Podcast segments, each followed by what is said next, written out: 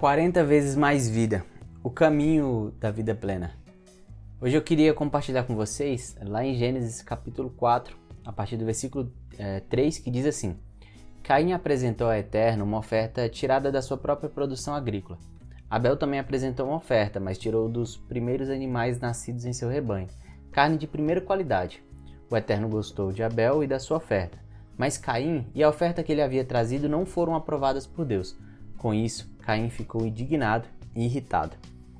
Eu gosto muito desse texto porque ele fala muito sobre ou confronta muito uma sociedade que a gente vive, que é essa sociedade da competição.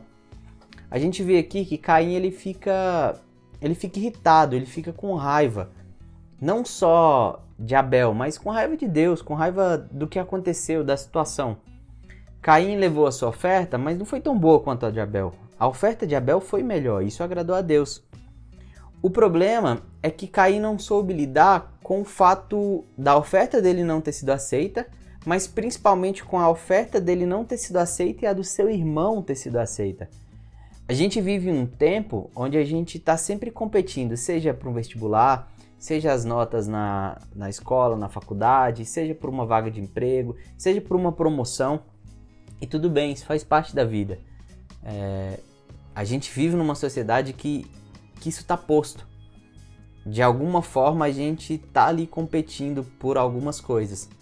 O problema é quando essa competição ela faz com que a gente passe a enxergar o outro não como nosso irmão mais, não como a nossa família, mas somente como um rival.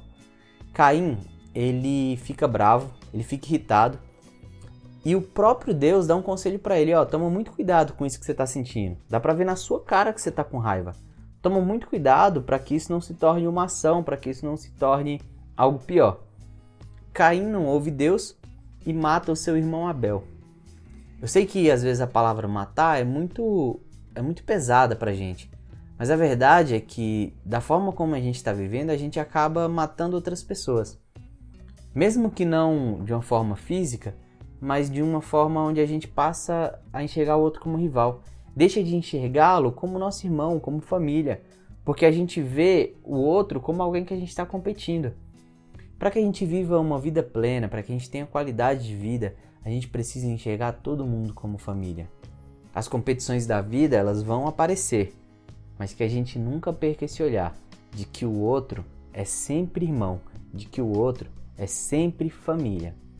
Que Deus continue nos ensinando a ser família. Que Deus continue nos ensinando a ver todos e todas como irmãos e irmãs. Que Deus nos abençoe.